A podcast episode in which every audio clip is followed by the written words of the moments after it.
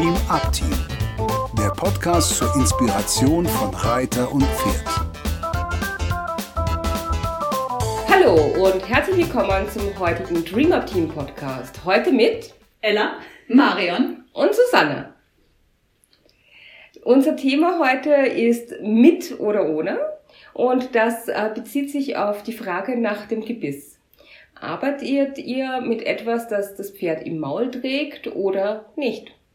Es gibt ganz viele Varianten und es, eine ganze Branche beschäftigt sich nur damit, was sie euch da verkaufen kann. Zu jedem Problem eine Lösung. Das Gebiss für den Zungenstrecker, das Gebiss für mehr Zungenfreiheit, das sanfte Gebiss, das Gebiss mit Apfelgeschmack, das einfach gebrochene, das doppelt gebrochene und die Stange und so weiter und das hört überhaupt nicht auf und man kann ganze Kataloge durchblättern mit unterschiedlichsten Varianten. Und das ist auch richtig, weil wenn man mit Gebiss arbeitet, dann muss man das richtige Gebiss finden und das kann ganz schön langer Weg sein. Also ich habe äh, vor etlichen Jahren mal angefangen, von allen möglichen Leuten die Gebisse mir auszuleihen und auszuprobieren, um wirklich mal auch diese unterschiedliche Unterschiede jetzt speziell zwischen mir und meinem Islandpferd, der Overa, festzustellen. Und da gibt's enorme Unterschiede. Also zum Beispiel mit dem Ledergebiss lief es überhaupt gar nicht. Das sie im Maul und dann stand sie da und guckte mich an wie ein kaputtes Auto. So, also damit kann ich gar nicht gehen. Sie hat sie keinen Schritt gemacht.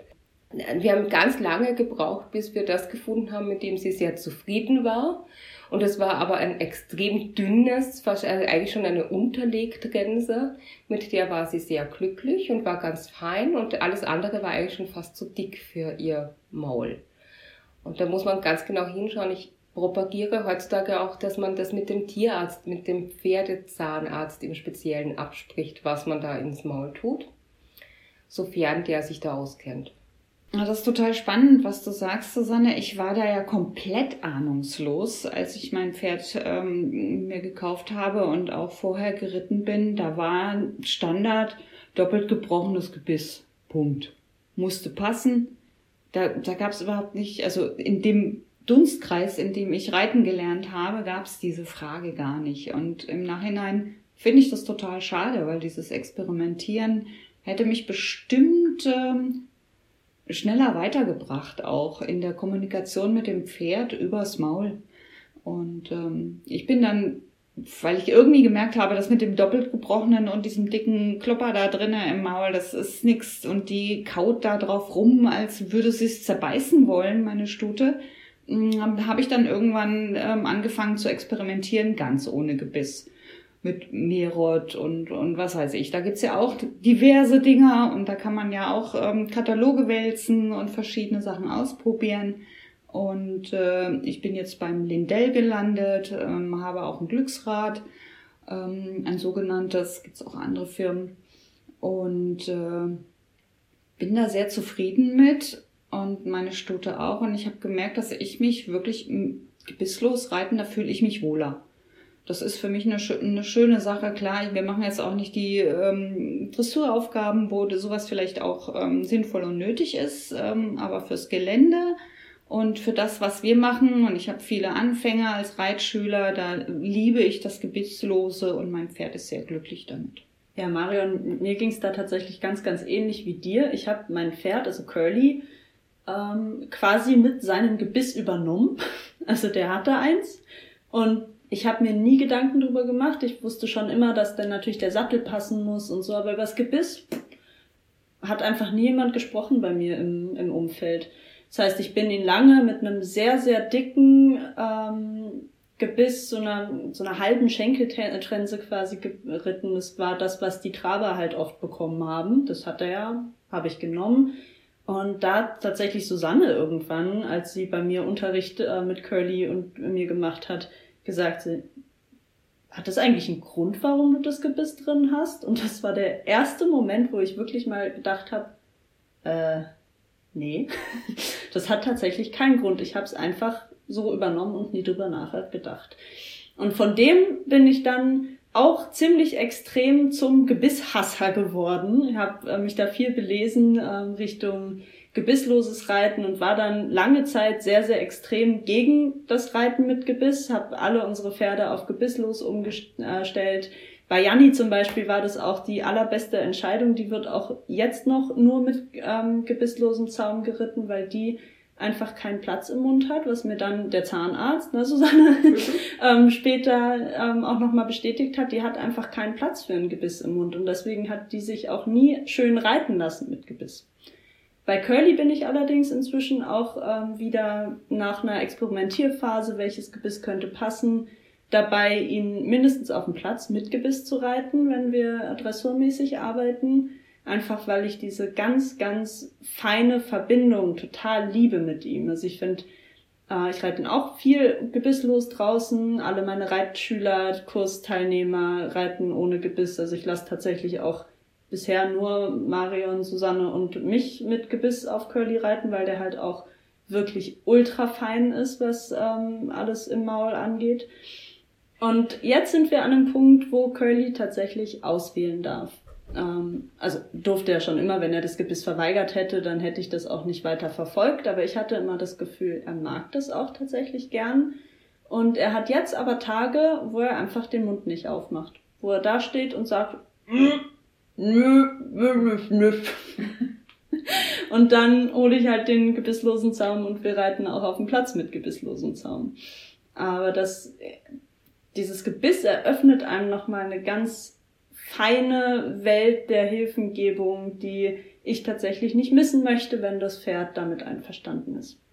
Also wir merken schon wieder mal, es ist ein Riesenthema. Wir werden uns damit auch ganz sicher nochmal beschäftigen. Ich finde, wir sollten auf jeden Fall einen Podcast machen, nur über das Thema gebisslose Zäumung und vielleicht auch nochmal über die Hilfengebung bei den Gebissen. Aber was der erste Schritt ist, ist mal wirklich immer dieses darüber nachdenken. Warum reitet ihr mit dem was am Kopf dran ist. Warum ist diese Entscheidung dafür gefallen? Passt es eurem Pferd wirklich? Ist es wirklich die optimale Hilfe für ein Pferd? Und was sich auch lohnt, ist zu wechseln. Also ich stelle immer wieder fest, wenn ich zwischendurch mal was, wieder zwischendurch mal bisslos reite oder eben zwischendurch mal mit Gebiss reite, dass das einen Unterschied macht und dass das durchaus auch unser äh, Vorankommen fördert und man einfach auch nochmal sieht, wo stehe ich und wie komme ich mit dem Pferd in Verbindung, wie nimmt das Pferd die Reiterhand an, wenn ich äh, gebisslos reite oder mit einem Gebiss drin. Da kann man ganz schön viel experimentieren und es eröffnet ein ganz eigenes Feld, da achtsam hinzublicken.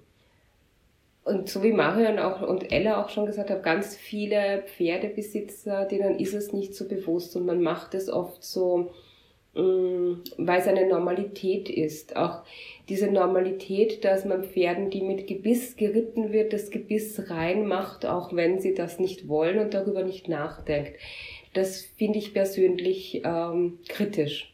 Und es macht mich auch oft sehr traurig, weil da darf man drüber nachdenken. Das Pferd hat einen Grund, warum es den Mund nicht aufmacht. Entweder weil der Reiter zu grob mal war oder weil es an dem Tag irgendwelche Befindlichkeiten hat, die es versucht zu kommunizieren. Auf jeden Fall hat es einen Grund. Und manche Reiter sagen dann an dieser Stelle, ja, der hat ja, der Bock hat keinen Bock. Und ähm, kann ja sein, aber auch da stellt sich die Frage, ja, warum hat er das denn nicht? Weil für mich ist es so, wenn ich mit meinen Pferden arbeite und auch mit meinen Kundenpferden, dann möchte ich, dass die Pferde gerne bei uns sind. Und so muss die Arbeit gestaltet sein. Ja, da würde ich gerne noch mal ganz kurz ähm, das Thema Jungpferdeausbildung und Gebiss ansprechen, weil das ja auch so ein Ding ist, was irgendwie selbstverständlich dazugehört, dass ein, ein Jungpferd sofort mit Gebiss geritten wird.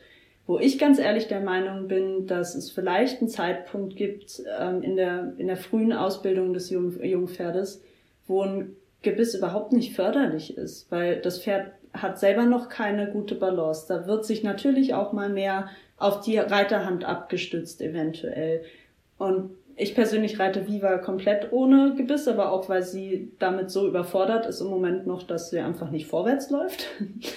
ähm, aber ich würde das tatsächlich auch gar nicht andenken jetzt in den ersten Jahren der Ausbildung, weil ich mir auch dieses ganz feine Reiten mit dem Gebiss gar nicht kaputt machen möchte durch noch nicht vorhandene Balance im Pferdekörper und vielleicht auch noch nicht die ganz feine Kommunikation zwischen dem Reiter und dem Jungpferd. Da vielleicht für, auch nochmal so für mich als Überlegung, hat ein Gebiss für euch was mit Kontrolle zu tun? Das ist nämlich bei mir, würde ich sagen, tatsächlich nicht so. Du kannst natürlich bis zu einem gewissen Grad über Schmerz mit dem Gebiss mehr Kontrolle ausüben, aber ganz ehrlich, wenn das Pferd weg ist, ist es auch egal, ob mit oder ohne Gebiss weg. Habt ihr dazu Erfahrung?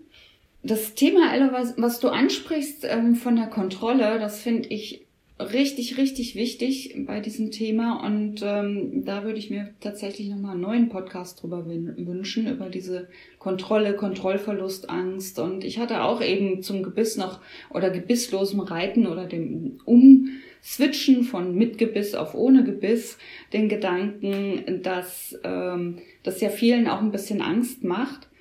Und wenn ihr das probiert, dass ihr da einfach mal auf dem Platz das probiert, mit Freunden ein, äh, euch austauscht und ähm, ja einfach mal ähm, experimentiert in einem sicheren, geschützten Rahmen, wo ihr euch wohlfühlt und wo ihr das Gefühl habt, ähm, hier bin ich sicher mit meinem Pferd.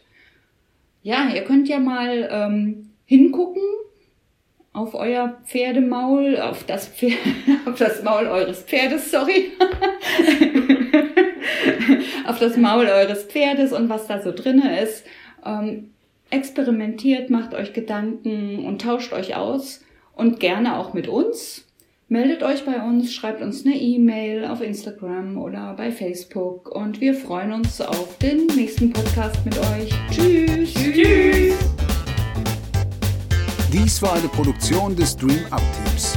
Für weitere Informationen gehen Sie bitte auf unsere Webseite www.dreamupteam.de oder schreiben Sie uns eine E-Mail unter kontakt at dreamupteam.de.